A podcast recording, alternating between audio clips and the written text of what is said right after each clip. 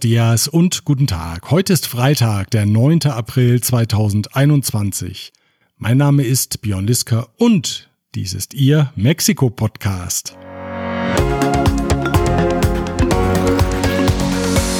Diese Ausgabe erreicht Sie mit der freundlichen Unterstützung von Klöme.com, der Spezialist für IEC-Elektrokomponenten im Bereich Automatisierung und Energieverteilung.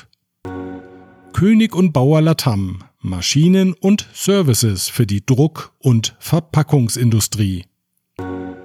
Evonik, ein weltweit führendes Unternehmen der Spezialchemie. Kernliebers, der globale Technologieführer für hochkomplexe Teile und Baugruppen mit den Schwerpunkten Federn und Standsteile.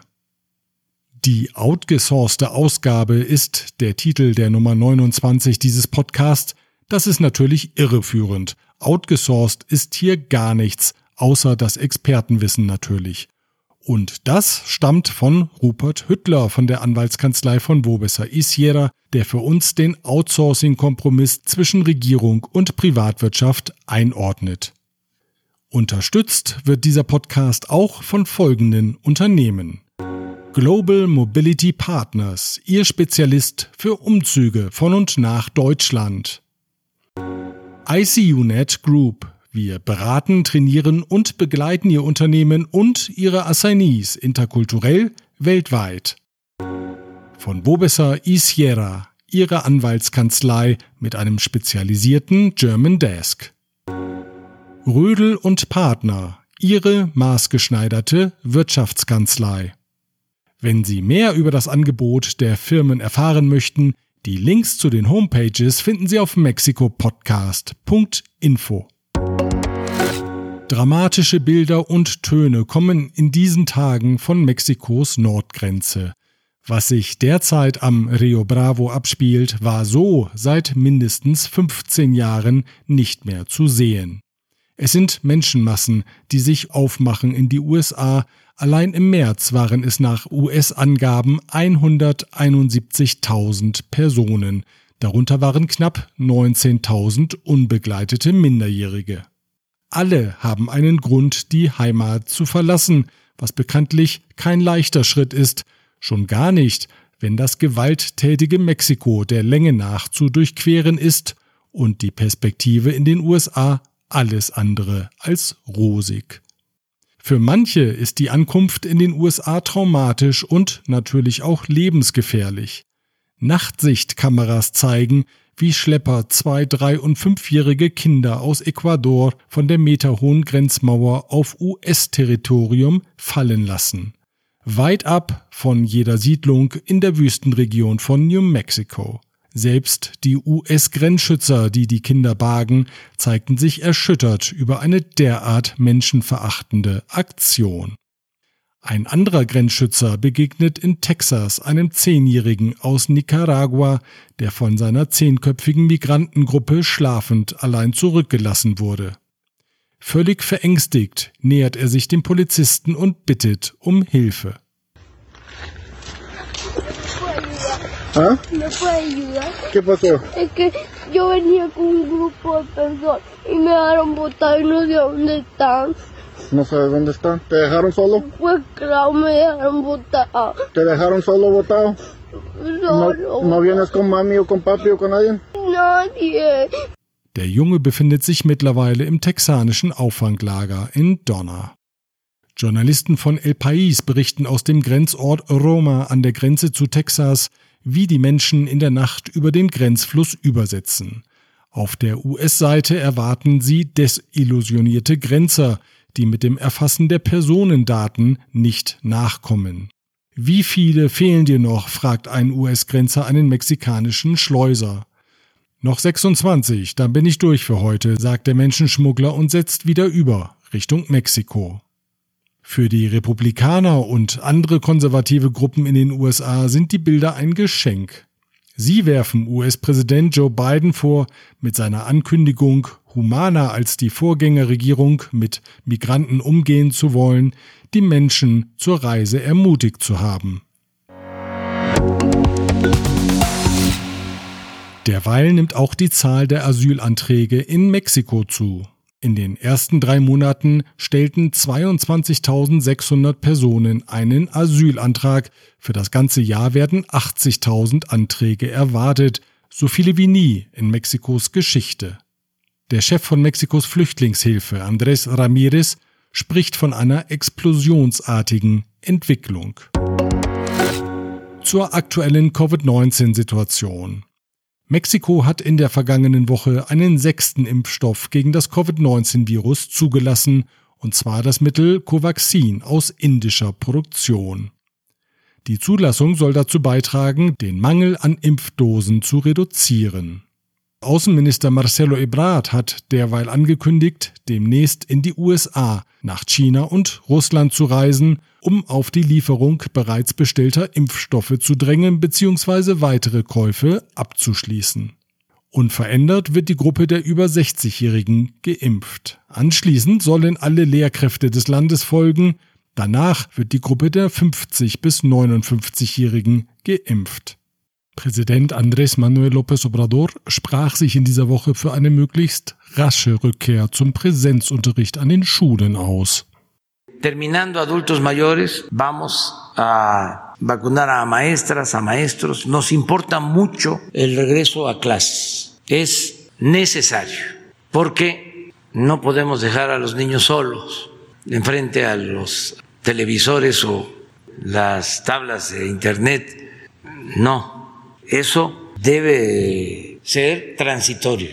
Nicht gut war die Idee von zwei 30- und 35-jährigen Männern in der Hauptstadt, die ihre Haare grau färbten und sich als Senioren verkleideten. Mit gefälschten Ausweisen ausgestattet erhielten sie zwar ihre erste Impfung, fielen dann aber auf, weil ihre Stimmen nicht zum Aussehen passten. Die beiden sitzen in Untersuchungshaft unter dem Verdacht der Ausweisfälschung, berichtete jetzt die Oberbürgermeisterin von Mexiko-Stadt, Claudia Schenbaum. 8,5 Kilogramm hat jeder Mexikaner im Laufe der Pandemie zugenommen, hat jetzt die jährlich durchgeführte Umfrage Encuesta Nacional de Salud y Nutrición ergeben. Die Federführung der Umfrage liegt beim Gesundheitsministerium. Die 8,5 Kilogramm sind Weltrekord. Es folgen Saudi-Arabien mit 8 und Argentinien mit 7,9 Kilogramm. Der weltweite Durchschnitt liegt bei 6,1 Kilogramm, hat jetzt das Marktforschungsinstitut Ipsos mitgeteilt.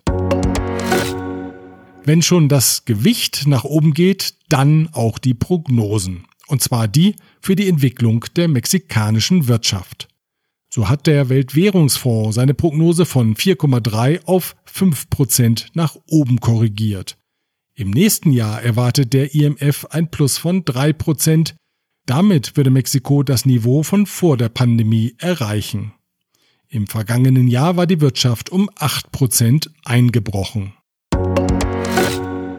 Das für viele in Mexiko ansässige Unternehmen wichtige Outsourcing-Thema ist zurück auf der Tagesordnung – so richtig weg war es ja eigentlich gar nicht. Es hat sich zwischenzeitlich nur in der zweiten Reihe der Nachrichten versteckt.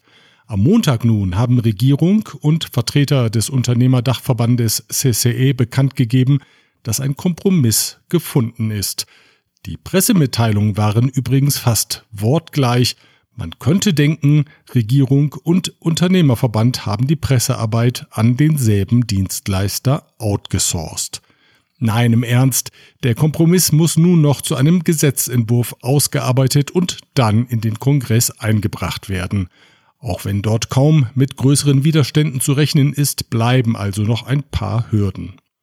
Aber weil wir in diesem Podcast immer bemüht sind, jede Hürde zu nehmen, versuchen wir schon einmal eine Einordnung. Und zwar mit dem Experten Rupert Hüttler. Er ist Partner der Anwaltskanzlei von Bobesa Isiera in Mexiko-Stadt und leitet dort den German Desk. Bereits in der Ausgabe vom 11. Dezember des vergangenen Jahres hatte er uns eine erste Einordnung gegeben. Jetzt, da sich das neue Regelwerk klarer abzeichnet, gehen wir etwas ins Detail.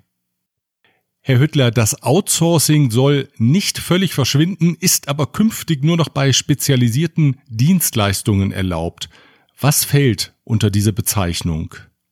Lassen Sie mich da ein bisschen ausholen. Äh, es gab Anfang dieser Woche einen, Termin mit dem äh, Präsident, äh, seinen Ministern, seinen wichtigsten Ministern, Vertretern der Gewerkschaften und der Privatindustrie, die schlussendlich zu einer Vereinbarung geführt haben, die dann in einer Pressemitteilung veröffentlicht wurden, die besagen konkret, dass Outsourcing verboten werden soll jedoch mit Ausnahme des Outsourcings, und so steht das drinnen, von spezialisierten Dienstleistungen, die nicht dem Unternehmenszweck oder der wirtschaftlichen Haupttätigkeit des auftraggebenden Unternehmens entsprechen. Um in diese äh, Ausnahmesituation zu kommen, äh, muss äh, der Dienstleister sich beim Arbeitsministerium registrieren lassen.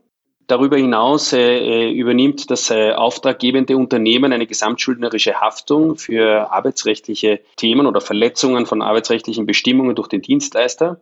Äh, und was, äh, was uns sehr gefreut hat, es gibt jetzt äh, offiziell das erste Mal die Bestätigung, dass es eine Deckelung der Gewinnbeteiligung geben wird auf drei Monatsgehälter oder auf den Durchschnitt der letzten drei Jahre, was auch immer vorteilhafter für die Arbeitnehmer ist. So, das ist ungefähr zusammenfassend der Inhalt dieser, dieser Pressemitteilung.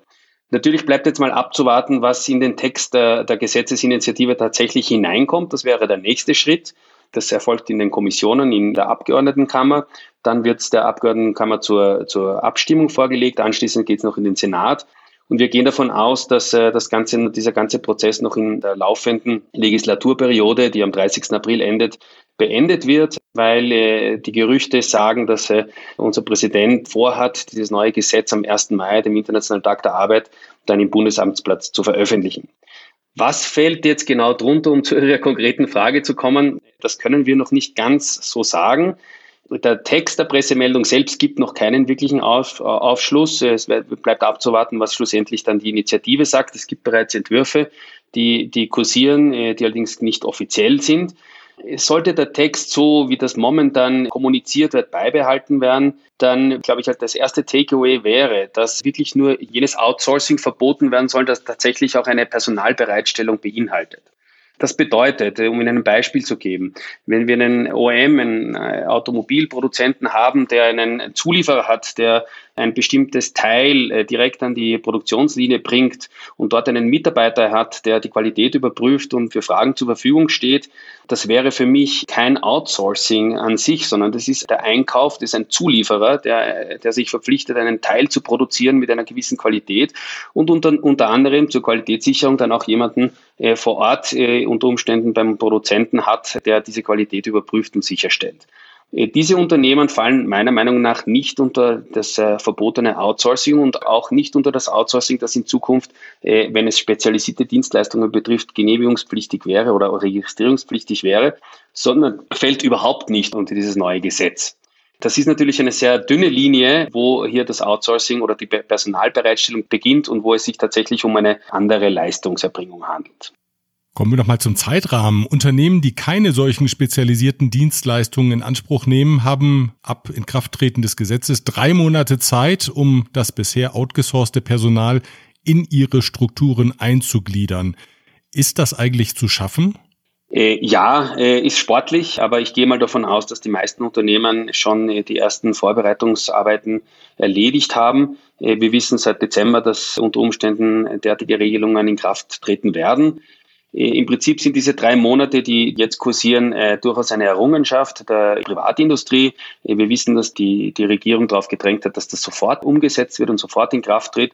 Insofern müssen wir mit den drei Monaten eigentlich zufrieden sein, aber es ist sportlich. Was empfehlen Sie den Unternehmen? Was sollten Sie konkret jetzt beachten in den nächsten Wochen? Ja, also erstens, die Unternehmer, die bereits eine Strategie haben, die sollten sich jetzt diese Strategie nochmal überlegen, basierend auf den, auf den Veröffentlichungen dieser Woche.